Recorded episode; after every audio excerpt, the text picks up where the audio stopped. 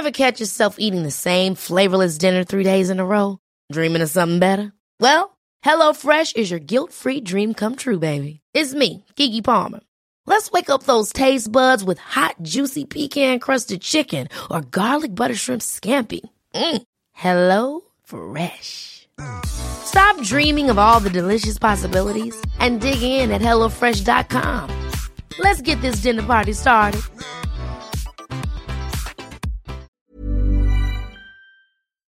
Torre de además de las pintas además de la del rompimiento de cristales y todo lo que usted guste y mande, pero horas antes en la Facultad de Derecho, horas antes en la Facultad de Derecho, pues algunos embosados o embosadas con el con el argumento de que estaban protestando por la violencia de género, vaya, una protesta que me parece legítima desde cualquier punto de vista, pues hicieron destrozos en la Facultad de Derecho y agredieron a algunos alumnos y a algunos maestros, a algunos catedráticos.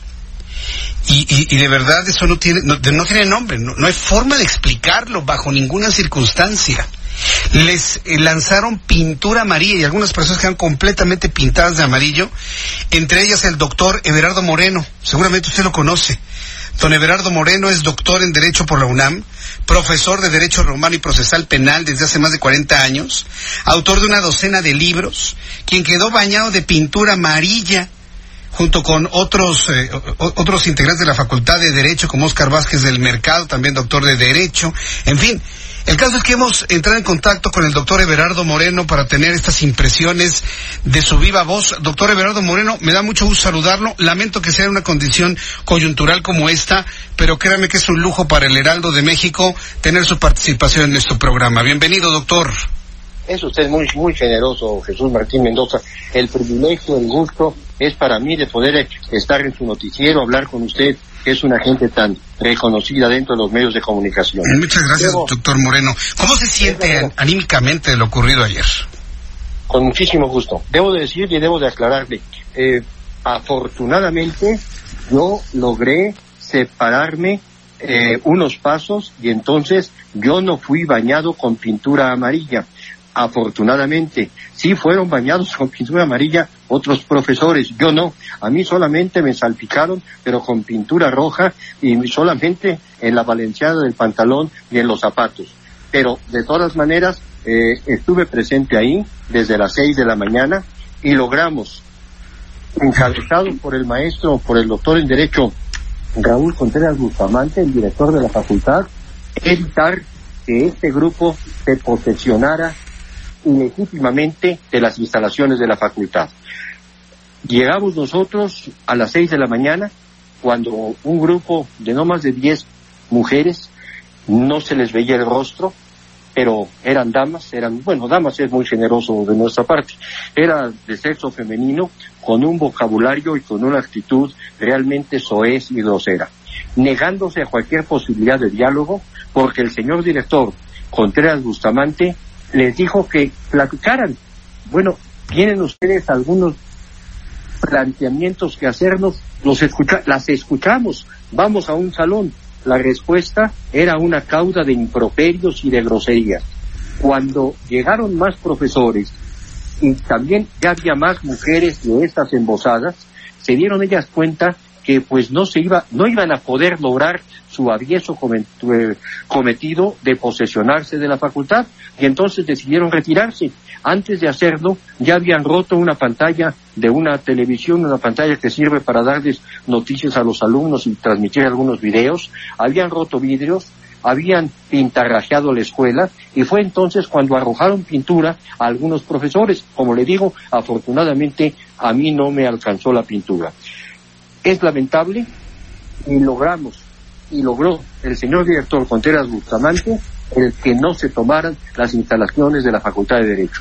Y como usted decía, es muy legítimo que se esté luchando porque no exista violencia de género, pero es aberrante, es contradictorio el que se esté pensando que con violencia se va a lograr lo que ellas pretenden.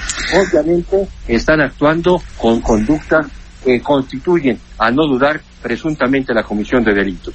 Correcto. Ahora, eh, eh, don Everardo, digo, le, le, quiero preguntar esto, sin la idea de que se malinterprete, pero por, por, el, por el hecho de que el grupo era femenino, eran mujeres, habría que evitar o dejar pasar ese tipo de violencia hacia ustedes? Porque tengo la impresión de que precisamente por esa razón se hizo lo que se hizo, se buscaba hacer ahí en la Facultad de Derecho. Eh, y la pregunta paralela es, ¿qué sanciones se deberían tener si efectivamente se trata de estudiantes, estudiantes universitarios? Yo puedo casi asegurarle, por su lenguaje, por su comportamiento, que no son universitarias, ni menos alumnas de la Facultad de Derecho. Buen punto. No sé, no sé de dónde vengan, no sé quién las maneje, no sé qué grupo esté atrás de ellas o qué persona o personas puedan estarlas manipulando. Pero obviamente lo único que querían era cerrar la Facultad de Derecho. Gracias al director Contreras Bustamante no lo lograron. Desde su punto de vista, doctor Everardo Moreno, ¿qué detrás de todas estas protestas? Sí, evidentemente, el, de alguna manera, eh, luchar por un respeto de género, eso me queda claro. Pero da la impresión que hay otros objetivos. Hay otros objetivos atrás de esto, no me queda la menor duda. Desde su punto de vista, ¿cuáles podrían ser? Puedo decirle que el pretexto es el luchar contra la violencia de género, pero obviamente que esa no es la razón.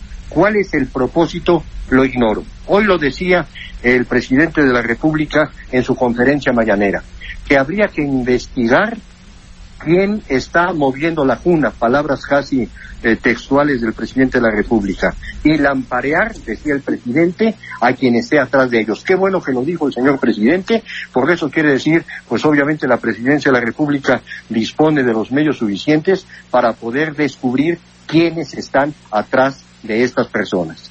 Pero esto... ¿Para qué? Sí. ¿Para qué lo están haciendo? Lo ignoro. Pero que no son estudiantes, que no son universitarias, que no están buscando esto del respeto de género, eso es obvio. Lo que están buscando es crear desorden, es crear caos y lamentablemente pues la impunidad está campeando y usted lo decía hace unos minutos, vimos cómo destrozaban vídeos, pintarrajeaban, encendían fogatas en conductas que son de veras de dar tristeza que esté sucediendo eso en la torre de la rectoría, pero más tristeza da Jesús Martín Mendoza el que no haga nada la autoridad y el que permita que se haga eso. A, ese, a ese punto voy precisamente. Si el presidente de la República dice que alguien lamparea quién está atrás, ¿cuál es la mano que mece la cuna? Si, si, si la, la, la, propuesta, el compromiso del rector Grague, es decir, no me van a amedrentar, no van a lograr su cometido, necesariamente la universidad va a tener que tomar eh, aquellos elementos de control, de autoridad, de vigilancia, de investigación, pero ante el temor de que se vulnere la autonomía, no se toma nada de eso, doctor. No se toma nada de eso y, y, y, no creo que tenga vigilancia UNAM las capacidades de investigación para dar con los responsables de todo esto. ¿O sí? No, Usted dígame. No, de ninguna manera.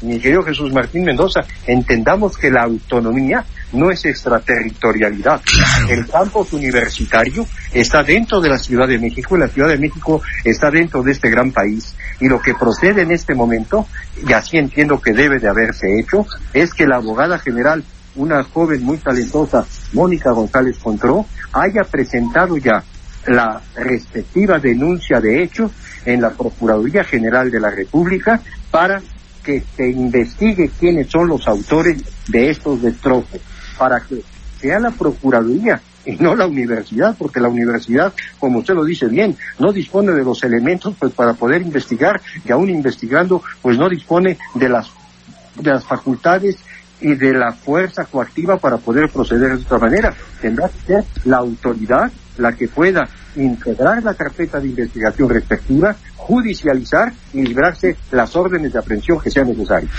Eh, doctor Berardo Moreno, yo creo que ha llegado el momento, es, una apreciación personal y yo se lo quiero de alguna manera plantear y proponer en que se tiene que rescatar el concepto de la autoridad, que la autoridad no es autoritarismo, que la aplicación de la autoridad no es violencia, sino que se trata de ejercer la autoridad inclusive buscando la disciplina. Pero parece que autoridad y disciplina son cosas que han quedado en el pasado como una verdadera antigüedad, prácticamente enterradas.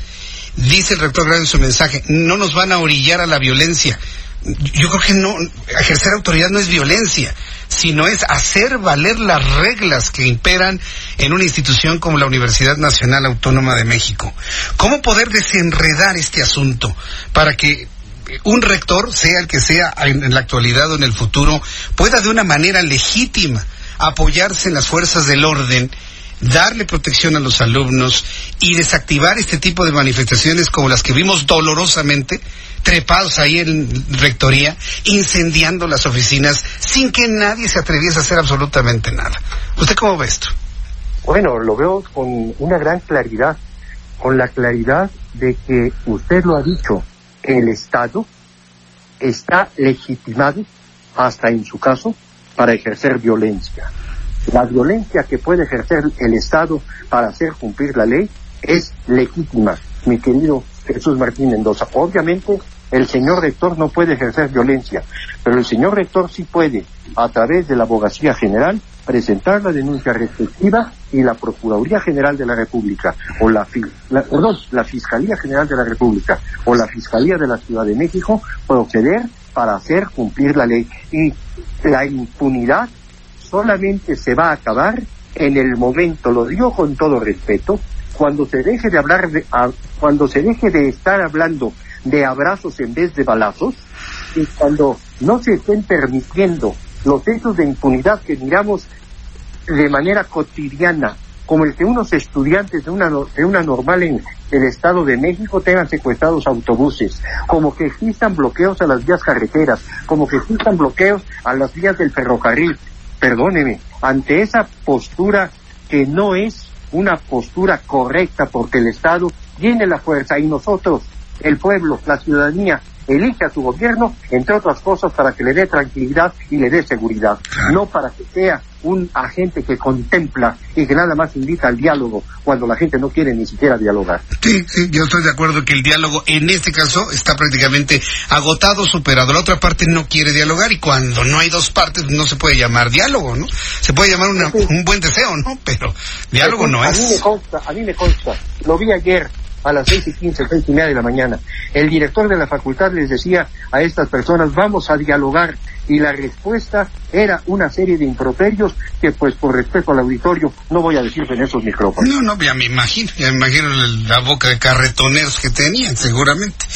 Pero mire, doctor Eduardo Moreno, yo le aprecio mucho el que me haya tomado la llamada telefónica, que nos haya compartido aquí en el Heraldo Radio esas impresiones, ese momento tan, tan tenso, tan, tan triste, de escuchar a jóvenes con esa forma de violencia que no pertenecen a la UNAM. Yo estoy también seguro como usted que son ajenos completamente a la casa de estudios y que pues ahora corresponde a las autoridades capitalinas investigar lo ocurrido, dar con los responsables, como dijo el presidente, lamparearlos, saber de quién, quiénes son, qué intereses traen atrás y pues permítame estar muy atento junto con usted, la Facultad de Derecho, de lo que ocurre en los, en los siguientes días, las reacciones que se tengan, las propuestas que surjan.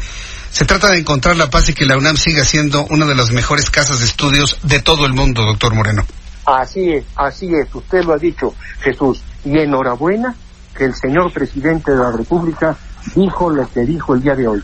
Y esperemos que en una siguiente conferencia mañanera algún periodista le pueda preguntar cómo van las investigaciones.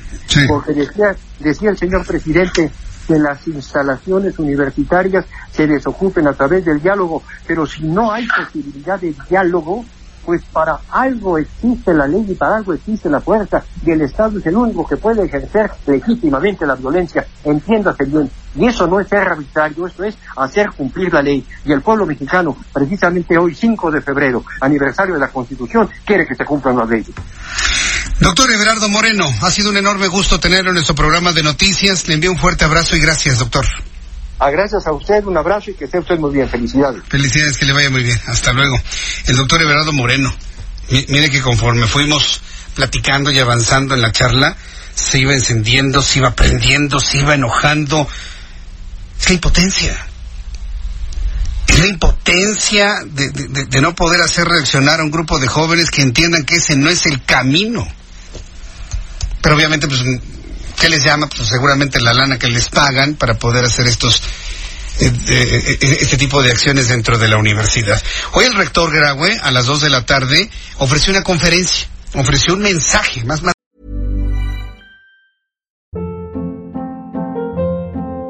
Hold up. What was that? Boring. No flavor. That was as bad as those leftovers you ate all week. Kiki Palmer here, and it's time to say hello to something fresh and guilt-free. Hello Fresh. Jazz up dinner with pecan-crusted chicken or garlic butter shrimp scampi. Now that's music to my mouth. Hello Fresh. Let's get this dinner party started. Discover all the delicious possibilities at hellofresh.com.